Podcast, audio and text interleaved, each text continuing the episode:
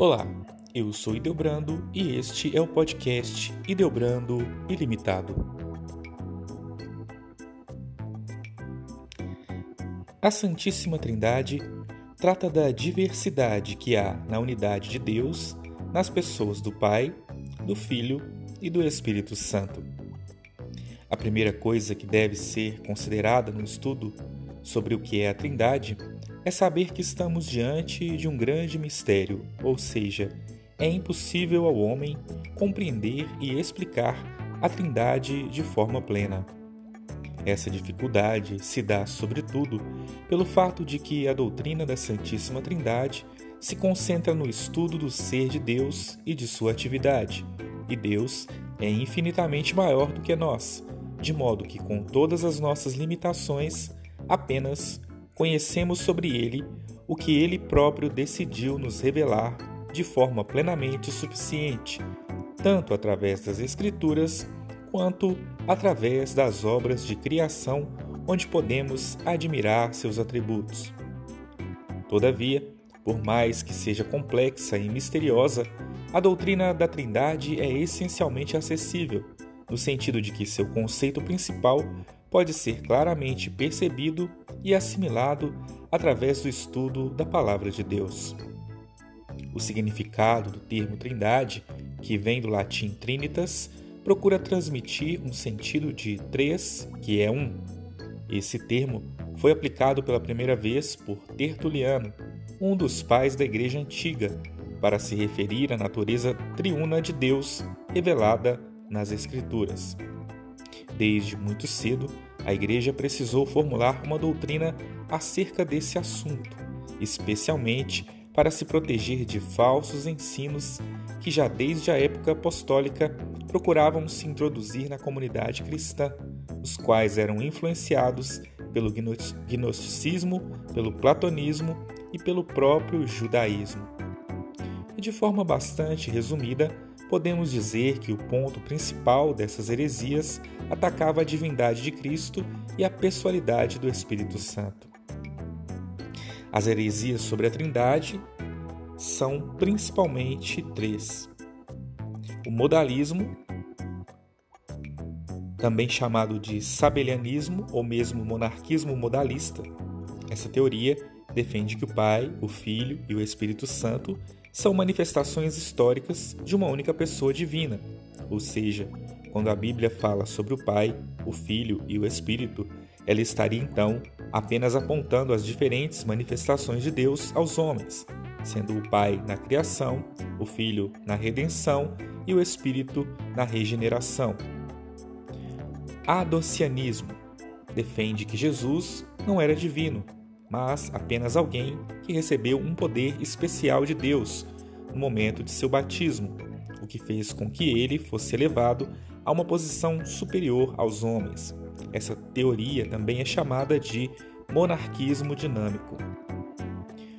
Arianismo defende que o Filho não é eterno, mas simplesmente um ser criado por Deus que serviu propriamente como um instrumento para a criação do mundo.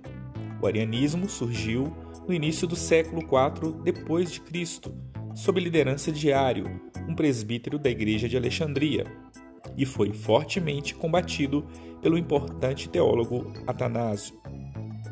A Igreja, rapidamente, procurou combater a tais heresias. Na época, foram convocados concílios onde vários teólogos se reuniram e formularam documentos que expressavam a declaração de fé da Igreja. Assim, após ter sido utilizada por Tertuliano no final do século II depois de Cristo, a palavra Trindade passou a ser considerada de maneira mais formal na teologia cristã a partir do quarto século. Dentre esses concílios, a Trindade foi especialmente debatida e afirmada no Concílio de Nicéia, em 325 depois de Cristo, e reafirmada no Concílio de Constantinopla em 381 d.C. Estudiosos notáveis como Basílio de Cesareia, Gregório de Naziano, Gregório de Nissa e Agostinho também refletiram e escreveram sobre a Trindade, e mais de mil anos depois, igualmente os reformadores deram especial importância a ela, com destaque para João Calvino, que concentrou grande parte de seus escritos falando sobre a Trindade, especialmente com relação à pessoa e à obra do Espírito Santo. A palavra Trindade não pode ser encontrada originalmente na Bíblia, mas sua doutrina está presente nela de forma inegável, de ponta a ponta. Em harmonia com o caráter progressivo da revelação de Deus nas Escrituras, é no Novo Testamento onde encontramos, de forma mais explícita, as bases do dogma trinitário, mais ainda no Antigo Testamento, especialmente sob a luz do Novo, é possível perceber a verdade acerca do Deus triuno. No primeiro capítulo de Gênesis, no relato da criação, já podemos encontrar os primeiros prenúncios acerca da Trindade. Nele, somos apresentados ao Deus que criou todas as coisas por meio da palavra e do Espírito. Aqui é interessante saber que a palavra hebraica Elohim que é um dos nomes de Deus no Antigo Testamento, está em sua forma plural, não no sentido de indicar três deuses, mas como sendo um plural de intensidade, algo característico do hebraico. Com isso, essa palavra por si só não pode ser utilizada como prova da Trindade, mas de alguma forma, com base no contexto em que algumas vezes aparece, certamente ela aponta para a diversidade dentro da própria divindade. Isso é o que acontece em Gênesis, onde o texto bíblico explora ainda mais essa questão ao aplicar formas verbais no plural, como a conhecida expressão façamos o homem à nossa imagem, conforme a nossa semelhança. Ou seja, no Antigo Testamento existe uma comunicação de Deus consigo mesmo. Se esse versículo expõe de forma bastante enfática a pluralidade da natureza divina, o versículo seguinte cuida de garantir que nenhuma ideia equivocada de supostos três deuses seja concebida ao afirmar categoricamente: E criou Deus o homem à sua imagem. A imagem de Deus o criou, homem e mulher os criou. Gênesis 1, 27. Quando comparamos esse texto com os primeiros versículos do Evangelho de João, entendemos que ele expressa de forma maravilhosa a obra do Pai, do Filho e do Espírito Santo na criação de todas as coisas. Na época de Moisés, conhecida na bênção sacerdotal, registrada em Números 6, de 24 a 26, curiosamente encontramos a tríplice repetição do nome de Deus, traduzido como Senhor. Já no Novo Testamento, de forma similar, temos também o conhecido texto do apóstolo Paulo, que ficou denominado como bênção apostólica, onde claramente as três pessoas da Trindade são distinguidas. Outras importantes provas que apontam para a Trindade no Antigo Testamento são as aparições de Deus e as manifestações do anjo do Senhor. No Antigo Testamento, lemos sobre várias aparições de Deus, mas ao mesmo tempo também encontramos na Bíblia a clara afirmação de que nunca ninguém viu a Deus. A explicação para essa aparente contradição encontra-se na pessoa do Filho, conforme lemos. Ninguém jamais viu a Deus, mas o Deus unigênito, que está junto do Pai, o tornou conhecido.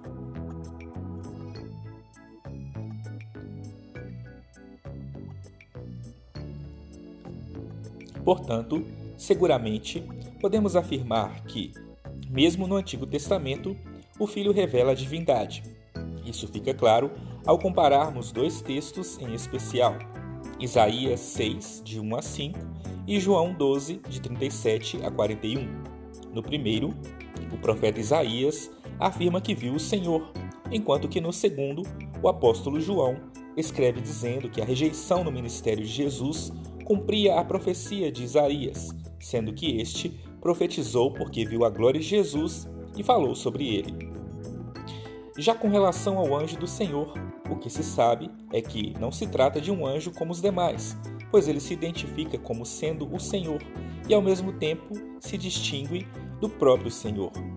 Além de exibir o nome divino, esse anjo, que no original geralmente é referido com o título de Malak Yahweh, ostenta o poder e dignidade comum apenas a Deus, aceitando e exigindo adoração quando de fato o contexto aponta para um tipo de teofania, normalmente se entende ser ele uma manifestação da segunda pessoa da Trindade, o Filho. Então, da mesma forma com que o Filho pode ser percebido no Antigo Testamento, o Espírito também pode ser, sendo atribuída a ele, significativa importância na obra do Messias prometido, Isaías 11, 2, 42, 1, 61, 10, e na preparação de seu povo, Joel 2, 28, Isaías 32, 15, Ezequiel 36, 26 e 27. Com relação ao Novo Testamento, a evidência da Trindade é bastante explícita e abundante.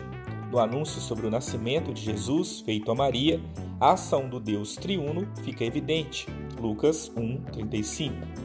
O exemplo mais claro encontra-se no batismo de Jesus, quando o Espírito de Deus desceu sobre ele como uma pomba, e uma voz do céu disse: Este é meu filho amado, em que me comprazo. Mateus 3, 16, 17. Na própria pregação de João Batista é possível notar uma referência à Trindade Divina, pois ele falava sobre a importância do arrependimento para com Deus e anunciava a vinda do Messias, que tem poder para batizar com o Espírito Santo. Já na fórmula batismal, o próprio Jesus declarou: Ide, portanto, fazei discípulos de todas as nações, batizando-os em meu nome, ou em nome do Pai, e do Filho e do Espírito Santo. Mateus 28, 19.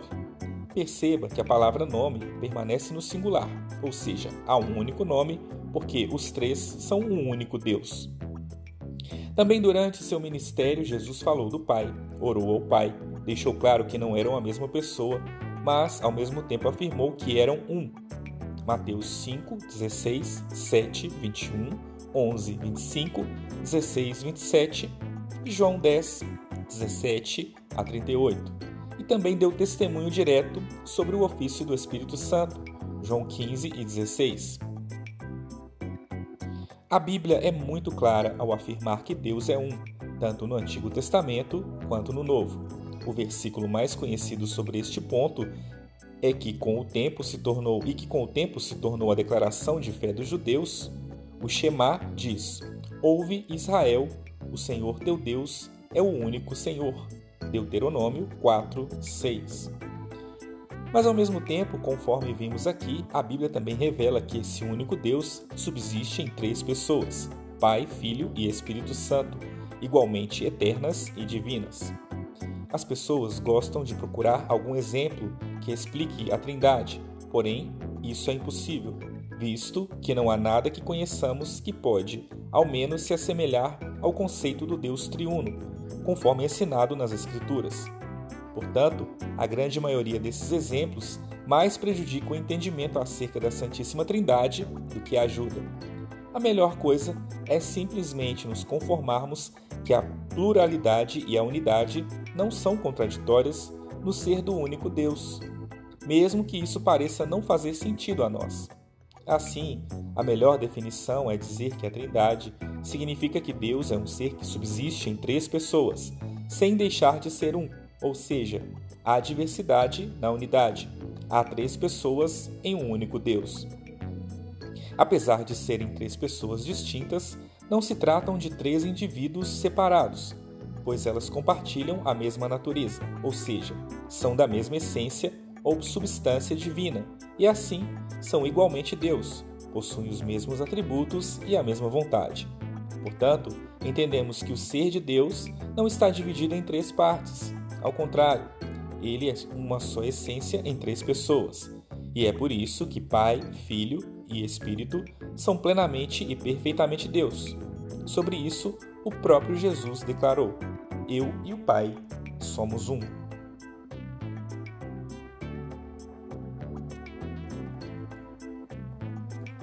Existe hierarquia na Trindade? Para respondermos essa pergunta corretamente, precisamos fazer uma distinção entre trindade ontológica e trindade econômica. A trindade ontológica fala acerca da trindade em essência, e nesse sentido não há qualquer hierarquia ou subordinação.